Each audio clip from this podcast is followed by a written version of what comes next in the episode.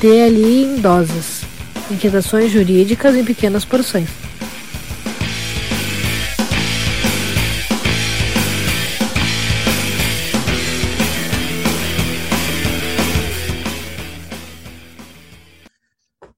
Olá, pessoal. Estamos então aqui começando mais um episódio do DLI em doses, direito líquido incerto, na nossa tradicional, nosso tradicional modelo de podcast raiz, tratando os assuntos jurídicos da semana no estilo DLI. Então, seguimos começando aqui, eu, Sandro Moraes, comigo, Alisson Capelari. Ao. Sérgio Gilea. Miau. Lembrando, pessoal, nossas redes sociais, o arroba DLI Podcast no, no Instagram e no Twitter. Siga lá para ver as nossas postagens. Cada episódio novo postado vai ser informado lá. youtube.com.br DL Podcast, onde pode acessar o nosso conteúdo. Uh, lembrando que este episódio não está disponível no YouTube, né? Esse episódio é nosso spin-off DL em Doses, que é nosso podcast raiz, no formato raiz, só nas plataformas de áudio. Né? Mas nosso formato tradicional é possível acessar lá no YouTube e conferir todos os nossos, nossos episódios. E também, se, se perder um pouco lá no YouTube, procura lá no site www.dlpodcast.net.br, que tem a lista completa, não só dos episódios uh, tradicionais, DLI Podcast, mas também o DLI em doses. Todos têm a lista lá no site, bem mais fácil, bem fácil de achar, pode navegar por lá. Uh, falando até do, do YouTube, dos nossos episódios tradicionais, a gente já faz aqui um lembretezinho, um aviso né? Nós estamos gravando esse episódio aqui hoje, 13 de maio. Uh, em princípio, na próxima segunda-feira, teríamos a postagem dentro do nosso cronograma do episódio tradicional. Mas, excepcionalmente, essa semana teremos que deixar você sem este conteúdo, né?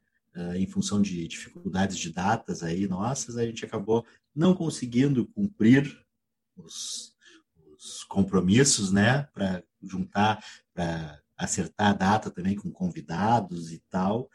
Uh, não conseguimos, e lembrando, claro, que isso a gente não é um, não é um trabalho, vamos dizer assim, profissional que a gente faz, né? Então, a gente às vezes justifica isso, nossos compromissos profissionais acabam nos impedindo de ter alguma, algumas datas disponíveis aí para a gente conseguir fazer a gravação.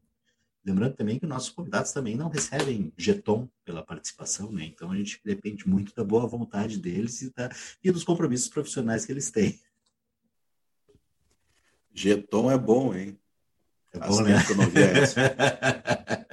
o Sérgio nem sabe o que é, tá? Com uma cara que não, não, não compreende. Eu, eu, eu, acho engraçado porque eu sou milênio e eles são geração X.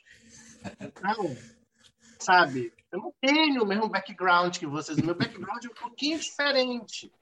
Olerite. Aí teu, mind, teu mindset é outro.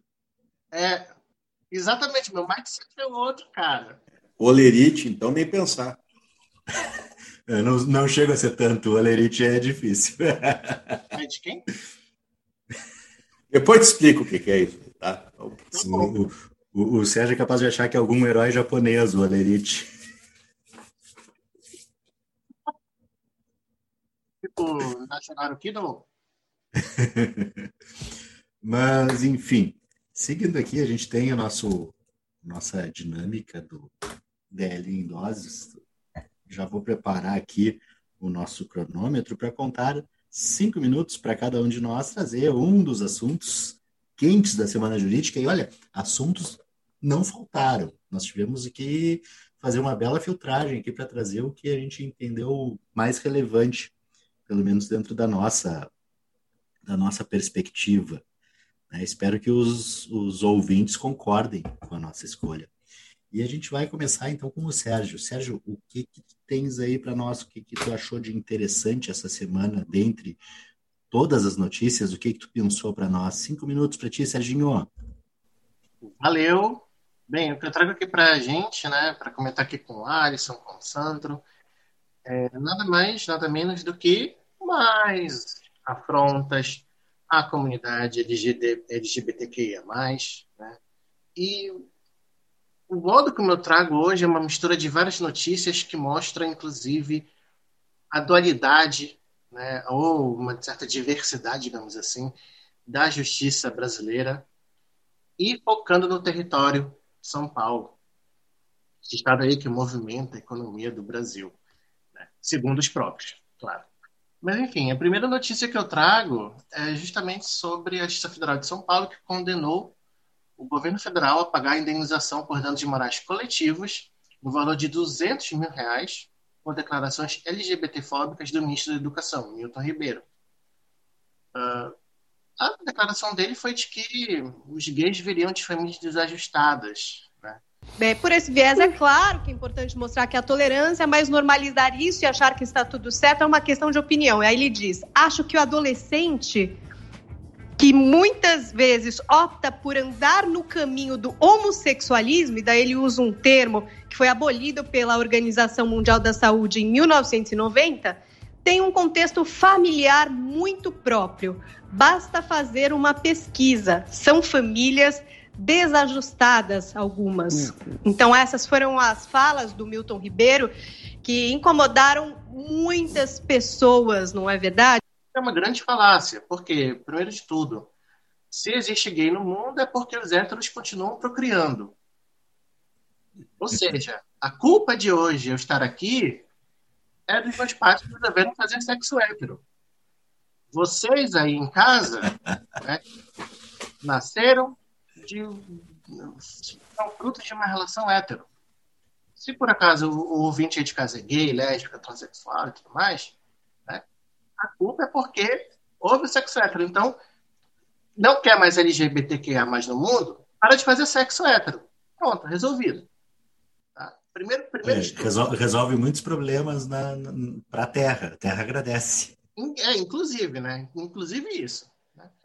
Mas e aí, interessante, né? O, poxa, legal, a Justiça Federal de São Paulo condenou a fala, o governo federal vai ter que pagar danos morais coletivos.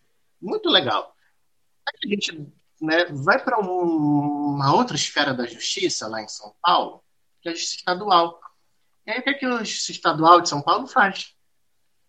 Simplesmente reverte a condenação do apresentador Siqueira Júnior, da Rede TV, que ele por condenação em primeiro grau, teria que pagar 330 mil reais de indenização para a modelo transexual Viviane Beleboni, porque ela representou, ao representar Jesus Cristo crucificado na parada do LGBT, ele soltou alguns impropérios, impropérios em relação a ela, uh, no sentido de que os homossexuais estão reinando a, família brasileira, que é lixo, bosta, uma raça desgraçada.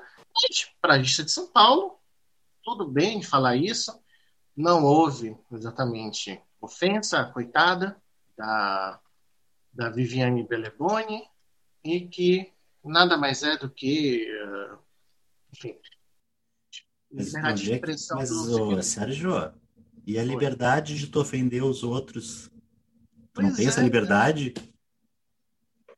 Como é que vão, vão, vão constranger o de, a liberdade e o direito que ele tem de ofender as outras pessoas. Pois é, sabe? O, o, homem branco, hétero e cis, ele está perdendo esse privilégio de poder, de poder ofender os outros. Onde já se viu isso? Vocês aí, vocês, vocês, estão, vocês que são brancos, vocês se sentem à vontade em perder esse privilégio? Você não? Não, eu quero, eu quero. Bom, o branco é, não tanto aqui pelo, pela minha parte, né? Mas Mas eu. Okay, é, sobrenome não, não engana, Sandro. Tudo bem. É. Não, mas é o nosso privilégio. Onde a gente já se viu perder o privilégio e o direito de poder ofender e tratar mal os outros. Eu quero esse direito para mim. Mas, enfim, né? Nós temos a autoridade e o Sequeira Júnior não satisfeito de ter ganhado, entre aspas, né, no TJ de São Paulo, continua fazendo né, as suas peripécias, digamos assim. E recentemente o MP agora está analisando uma fala dele de que em que ele conseguiu correlacionar vandalismo à igreja à causa LGBT. Assim, uma loucura no, devaneio do Siqueira Júnior. Cabra safado! Isso é coisa de, coisa de vagabundo, rapaz! Isso é coisa de vagabundo, de giletão, giletão! Ei, é a falta de respeito. É por isso que este mundo tá na merda. Deus, dê um freio de arrumação, Jesus. Dê um freio de arrumação. Tá na hora, meu Jesus. Um freio de arrumação. Vocês estão vendo o resultado aí. Vocês estão vendo o resultado aí. Essa raça. Essa raça que só veio para querer destruir. Para usar de eufemismo, né? Porque, na verdade, a gente está é. ofendendo toda uma comunidade. Sérgio, eu vou dar a minha opinião. A minha opinião sincera. Quando fala muito assim, quando a pessoa fica tão incomodada com gay, coisa, é porque acho que tem alguma coisa reprimida ali. É. Sérgio tem que se, tem que se colocar no tem que se colocar no lugar no lugar de fala do Siqueira Júnior. Ele falou como é que fica o direito dele de poder de não, de não poder ofender uma, uma minoria no programa dele. E os patrocinadores, o que, que vão achar? Mas assim, uh, Sandro, só para complementar a, a, a, tua, a, tua, fala, eu acho que sim, acho que sim, ele se reprime. Não no sentido dele, gostaria dele estar praticando um sexo não heteronormativo. Mas sim no sentido dele. E repreende aí né, a própria felicidade dele, porque se ele se incomoda com a felicidade dos outros, né, porque ele próprio se reprime de várias maneiras, não só de, de, de maneira sexual, mas provavelmente sim. Em todo jeito. É tanto incômodo. É. E o tempo até já, já estourou, mas tem uma, uma situação que eu, que eu gostaria uh, que fosse que fosse mostrada, né, em relação a isso uh, que eu quero ver essa condenação do, do ministro, na verdade foi a condenação da União pela atitude do ministro, né? Uh, eu queria ver a responsabilização do servidor. Né? Vamos lá, a União vai pagar, vai pagar os danos morais, como foi condenada, eu quero ver a ação regressiva. Ela vai ter que chegar e dizer, olha aqui, ó, até que tu causou, senhor ministro, sua vossa excelência causou esse dano ao patrimônio público. Porque eu não tô, não quero que saia do dinheiro meu, patrimônio público é meu também, para pagar dano moral de coisa que um ministro de Estado falou. A pausa foi para evitar uma palavra mais forte. Olha, infelizmente, isso é pauta em 2021. Absurdo. Bueno, seguindo, né? A gente infelizmente tem que falar disso, né? Então, seguindo, Alisson, mudando um pouco de assunto, agora a gente vai falar sobre vacinas. É, eu, eu também preciso de um tempo para me recuperar dessa, dessa notícia trazida pelo Sérgio. Mas, o que, que vamos fazer? Mais, mais um tema que não devia ter sido debatido aqui em 2021. Certo? A notícia do Migalhas de hoje é, que saiu, uma funcionária do hospital recebe justa causa por recusar vacina da Covid. Só pelo, só pelo título tem algumas coisas, né? Se destacar. Em primeiro lugar, funcionária do hospital se recusa a tomar vacina da Covid. Já seria uma manchete por si só. Né? Segundo, recebe justa causa por recusar a vacina da Covid. Uh, andei dando uma pesquisada aqui enquanto o Sérgio falava, nós trouxemos esse tema no DL em doses 3, no episódio 3, que, é, que a gente debateu sobre a obrigatoriedade ou não da vacinação contra, contra a Covid. Uh, embora, me lembro que nós falamos na, na época que embora não seja obrigatoriamente coercitivo, mas a pergunta que eu tinha lançado na, na época, assim, o empregador pode demitir por justa causa, um empregado que não quer se vacinar? A resposta já já está aparecendo, né? já está aparecendo. Muito embora a pessoa tenha a liberdade de não se vacinar, ela vai ter que arcar com certas consequências, porque o ato dela irradia para outras pessoas. Ainda mais uma funcionária do hospital infantil, como é o caso aqui. Né? Então, a, a trabalhadora essa que foi demitida entrou na Justiça do Trabalho, tentando reverter a justa causa, e a Justiça do Trabalho de São Paulo uh, validou a justa causa do hospital, certo? Porque ela não apresentou nenhuma justificativa plausível, nenhuma justificativa no caso. Ela não queria se vacinar. E o Tribunal e a Justiça do Trabalho validou a justa causa. A gente fico pensando, uh, a gente tem um, um sério problema né, uh, dessa, justamente a situação de tu ter que obrigar a pessoa a se vacinar, sabe? Mais uma vez, uh, estamos em 2021, não em 1920. É, foi 1920 a revolta da vacina? Mais ou menos? Não sei. Me falhou o conteúdo de história agora para dar o ano certo. Mas, enfim. Essa geração X, vou te contar. Como? Essa geração X, vou te Não, contar. Eu ia dizer, pergunta pro, pro tio Google, né? Então, enquanto eu, eh, alguém, alguém consulta aí o Google, mas porque teve a revolta da vacina foi justamente isso, e, e até já, já, já faz o, o link, não querendo antecipar, mas depois eu vou falar um pouco sobre isso. Uh, acho que foi o presidente da Anvisa que, falando na CPI, quando falaram sobre a obrigatoriedade de vacina, ele disse: Olha, eu gostaria que não fosse obrigatório, que as pessoas tivessem consciência e tomassem a vacina, sem que eu precisasse obrigar. Né? Uh, e aí a gente vê nos Estados Unidos, uh, pessoal, hoje apareceu, agora não me lembro quem foi, não sei se era prefeito de Nova York, alguma coisa assim, comendo umas batatas fritas de uma rede de, de fast food na coletiva para anunciar que um dos incentivos para quem tomar vacina é uma porção de fritas na rede de fast food. Uh, já vi vídeos de pessoas oferecendo maconha para quem se vacinar, oferecendo dinheiro, coisas desse tipo. Não, até quem, até quem for turistar em Nova York está garantida a vacina, né?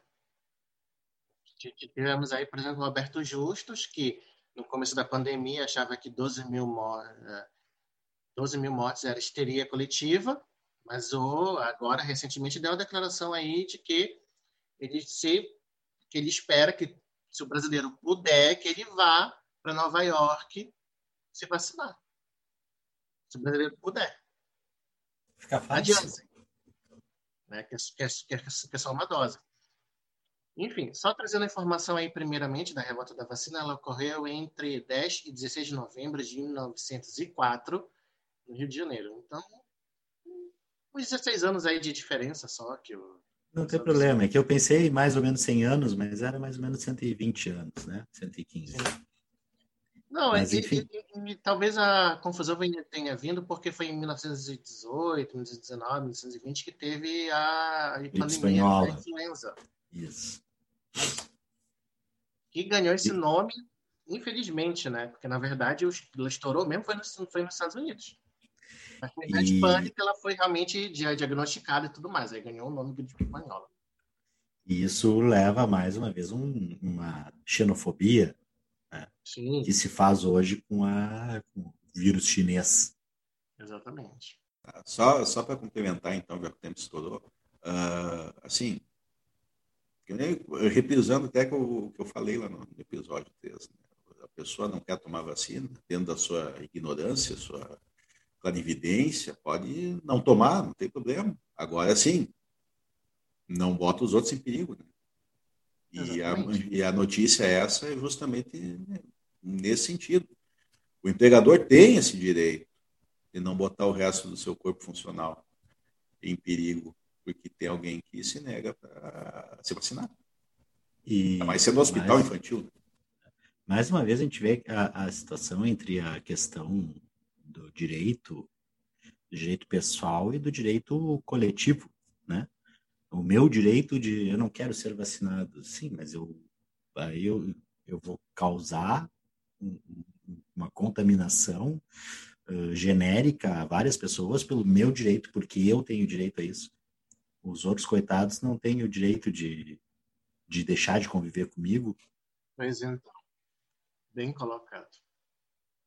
Bom, e aí, como eu já, já adiantei um pouco, né? Quando estava falando, já, já dei a letra que ia falar sobre CPI. Então, o que, que tu viu na CPI, Sandri? Olha, olha o que teve, o que teve de coisa para ver, teve de tudo. Né? então a CPI, resumo da semana da CPI. Então, na verdade, para quem está, para o nosso ouvinte lá de, de Cabo Verde, que de repente não está acompanhando o noticiário da CPI, né? então está acontecendo aqui no Senado Federal Brasileiro uma comissão parlamentar de inquérito para apurar a atuação do governo durante a pandemia, se há algum erro, alguma falha, alguma incompetência ou alguma. Não, se há algum acerto. Né? Se há algum acerto. Ah, também. Se há algum acerto é difícil, mas vamos ver. Não, eu só é... vejo acertos. Então Pelo a gente teve essa. propuseram, só houve acertos, porque a, a proposta é. Né, ah, começa é. com V e termina com enocídio. É, é interessante porque aí a gente, quando a pessoa diz assim, ah, isso é bom, é, é bom para quem? Né?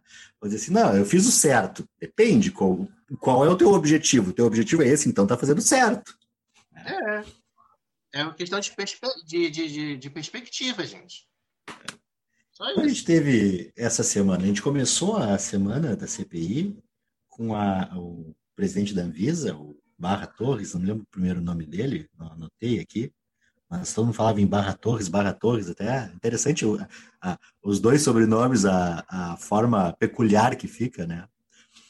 Uh, e um dos pontos que eu achei interessante no depoimento dele, ele falar em relação a, a uma reunião em que a Anvisa, ele representou a Anvisa, uh, em que havia um decreto uma minuta de um decreto presidencial para alterar a bula da hidroxicloroquina para colocar uma indicação para a Covid-19 na bula da hidroxicloroquina. Olha, é, é, eu fiquei pensando como é, como é que eles pensam que se faz uma bula de remédio? Vou dizer assim, ah, vamos, vamos escrever na bula que faz isso, isso e aquilo. Não, sabe? É, não conhecia muito do trabalho da Anvisa, mas respeito muito é, o, o, presidente ter dito que não. E, e, aí entra um ponto, até que a gente conversava aqui antes, da questão de autonomia né, da, da agência. Né? Se a gente não tem essa autonomia da agência, é, é substituído o, presidente por outro que aceite esse tipo de interferência. Né? como aconteceu com o próprio Ministério da Saúde. Depois, dia, gente, é, no outro dia, a gente teve o depoimento do, do Weingarten, é, Fábio Weingarten, né, que era secretário de comunicação do governo, que foi depoimento divertidíssimo. Teve pelo menos uns três ou quatro senadores, Renan Calheiros, o, o Contarato e o o outro, aquele que acho que é da, do, do Rede, como é que é o nome? O Randolph. É o, o Randolph, é do Rede, né? Sou, fã do, che... sou fã do Contarato. É, Inclusive, que... o Contarato é da comunidade LGBTQIA+, que ele é gay. Não sabia, não sabia. É, tá vendo? É. Inclusive, eles fizeram pedido de prisão para que o presidente da CPI fizesse a prisão do, do Van Garten por, pelas mentiras. E este senhor vem a esta comissão descaradamente e repetidamente mentir. Nós vamos, na forma da comissão, é, requisitar de Vossa Excelência, diante do flagrante evidente, uma ordem de prisão. Artigo se 342 do Código de Processo Penal. É, se Vossa Excelência assim não determinar, nós vamos ter que fazê-lo individualmente, tanto eu quanto o senador Randolfo Rodrigues. Artigo 342 é, o senador Humberto. É, foi interessante que ele falava uma coisa, dava uma resposta, aí tu olhava lá no Twitter, já tinha alguém puxando um vídeo, desmentindo o que ele tinha falado, mandava esse vídeo para os senadores e os senadores exibiam na CPI. Ah, sensacional, acho que a que mais marcou foi o, o, o Vanguard dizendo que não, não participou de uma determinada campanha porque a época ele estava com Covid, então não estava trabalhando. Aí já acharam uma live dele com o Eduardo Bolsonaro uh, nesse, nesta data, dizendo: Não, estou, estou recolhido aqui em isolamento, mas continuo trabalhando, despachando com, com os assessores e não sei o quê, falando que estava trabalhando normalmente. Né?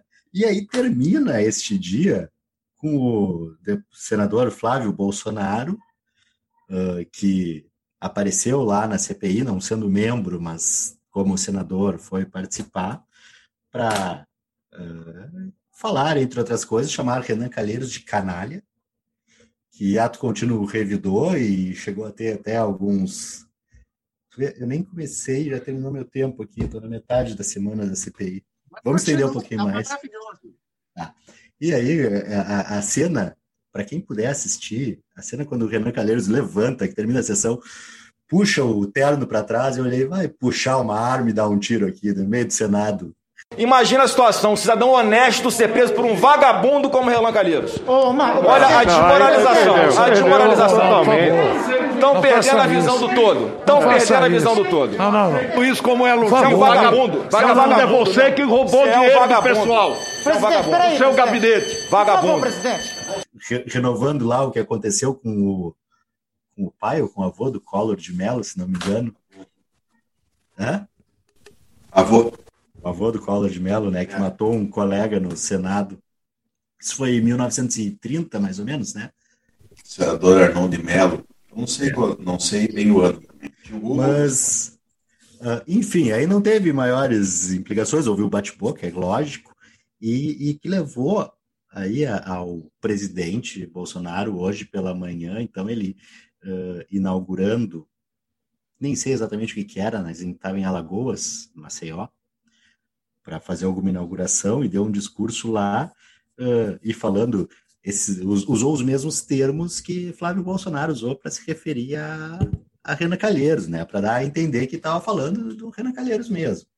Ah, esses canalhas e não sei o quê, um canalha, papapá. Se Jesus teve um traidor, temos um vagabundo inquirindo pessoas de bem em nosso país. É um crime o que vem acontecendo com essa CPI. E aí, neste clima, inicia a sessão hoje da, da CPI, iniciou. Hoje teve o um representante da Pfizer, né, o Murilho, sobrenome Murilho, uh, e a reunião bastante complicada para o governo, né? Porque esse depoimento, uh, o representante da Pfizer falou que desde agosto tentava vender vacinas para o Brasil e não tinha resposta. Inclusive, um ponto que eu achei interessante, a, a Pfizer tinha ideia de fazer do Brasil a sua vitrine da vacina no mundo, né? Porque o Brasil é um país enorme, com uma população, um número enorme, sim, um dos maiores do mundo, entre os cinco, seis do mundo, ah, e tem uma estrutura de sistema de saúde e estrutura de vacinação que em outras épocas funcionava, teria tudo para ser um case de sucesso na vacinação e alavancar a Pfizer também, a imagem da Pfizer mundialmente. E nosso governo ignorou, para não dizer outras palavras. Né? Não respondeu às respostas. Né? Uh, e quando poderia ter vacinas a partir de 15 de dezembro sendo aplicadas no Brasil, a gente só começou a ter a vacinação. A Pfizer nem, nem se começou agora, em março. Né? São dois, três meses perdidos de vacinação. Enquanto isso, as nossas mortes subindo aí a 425 mil pessoas. Uh, porque o governo não quis. É isso. Infelizmente, é isso que a gente tem que dizer. Em resumo, é isso. O governo não quis, e parece que não quer. Uh, com relação a essa questão da, da, da, Pfizer, foi interessante uma fala, acho que foi do, do próprio senador Omar Aziz. No momento eu não, eu não, estava vendo, mas eu estava escutando, né? porque, enfim, coloquei aqui a live da, da, da CPI e fui fazer minhas coisas, né? E daí, em algum momento, eu escuto, acho que foi a voz do senador Omar Aziz falando de que o processo para a Coronavac foi parecido. Né? A, a, o Butantan, daí foi iniciativa do Estado de São Paulo, né? Foi iniciativa do governo federal, foi iniciativa do Estado de São Paulo. Deixamos, deixamos isso claro. E aí o Butantan começou já a produzir a, a, a Coronavac e já estava com bastante, eu não me lembro agora o número, mas já estava com bastante uh, no, no, estoque, só esperando a Anvisa aceitar a Coronavac, a, a, aprovar. Então, por que, que não poderia ter sido feito mesmo com a Pfizer? Deixava a não. Pfizer fabricando, quando, quando passasse pelo processo, tanto lá na, na FDA americana, quanto aqui na, na Anvisa. E tem, tem uma vacina, não me lembro de qual farmacêutica, que é da Índia, que já está comprada pelo Brasil, é, já está comprada pelo Brasil, já, já um número X de doses, e a vacina não tem testes ainda finalizados. Né? Então, por que, que a Pfizer, por que na Pfizer não podia e na, na outra pode? A minha discussão jurídica, é, que, eu, que eu, a discussão jurídica que eu, que eu fico pensando aqui, como advogado, é numa dessas uh, a responsabilidade da, da União por omissão direta é prevista, prevista na Constituição. Responsabilidade objetiva por omissão direta do, do, agente, do agente público. E no caso aqui, se comprovado uma omissão direta no atendimento, desse, no atendimento, questão do atendimento à vacina, eu vejo plausível plausível uma ação indenizatória para quem, por algum acaso, perdeu um ente que poderia ter sido vacinado por, desde o início, se ficar comprovado isso, desde dezembro, dentro de um, dentro de um plano que tivesse omissão direta, eu vejo plausível uma ação indenizatória contra o Estado, por causa disso. Não estou nem falando do aspecto penal, criminal, que é o que busca a CPI, mas o que está sendo evidenciado é que, no mínimo, esse tipo de ação é possível. Não teríamos perdido Paulo Gustavo. E, para completar, só para a gente não deixar passar a última da CPI, antes da gente encerrar, o ex-ministro Pazuello, Pazuello, uh, que Pazuzu, que era esperado que já fosse depor, mas uh, estava com Covid e não pôde, pelo menos alegou isso, né? Uh, ele, então, estava convocado e marcado depoimento para a semana que vem, entrou com habeas corpus no Supremo Tribunal Federal uh, para lhe garantir o direito de não falar, né, se necessário, para não se incriminar. Então, Claro, isso aí fica para a semana que vem, está com o ministro Lewandowski para para decidir sobre se acolhe esse habeas corpus preventivo ou não.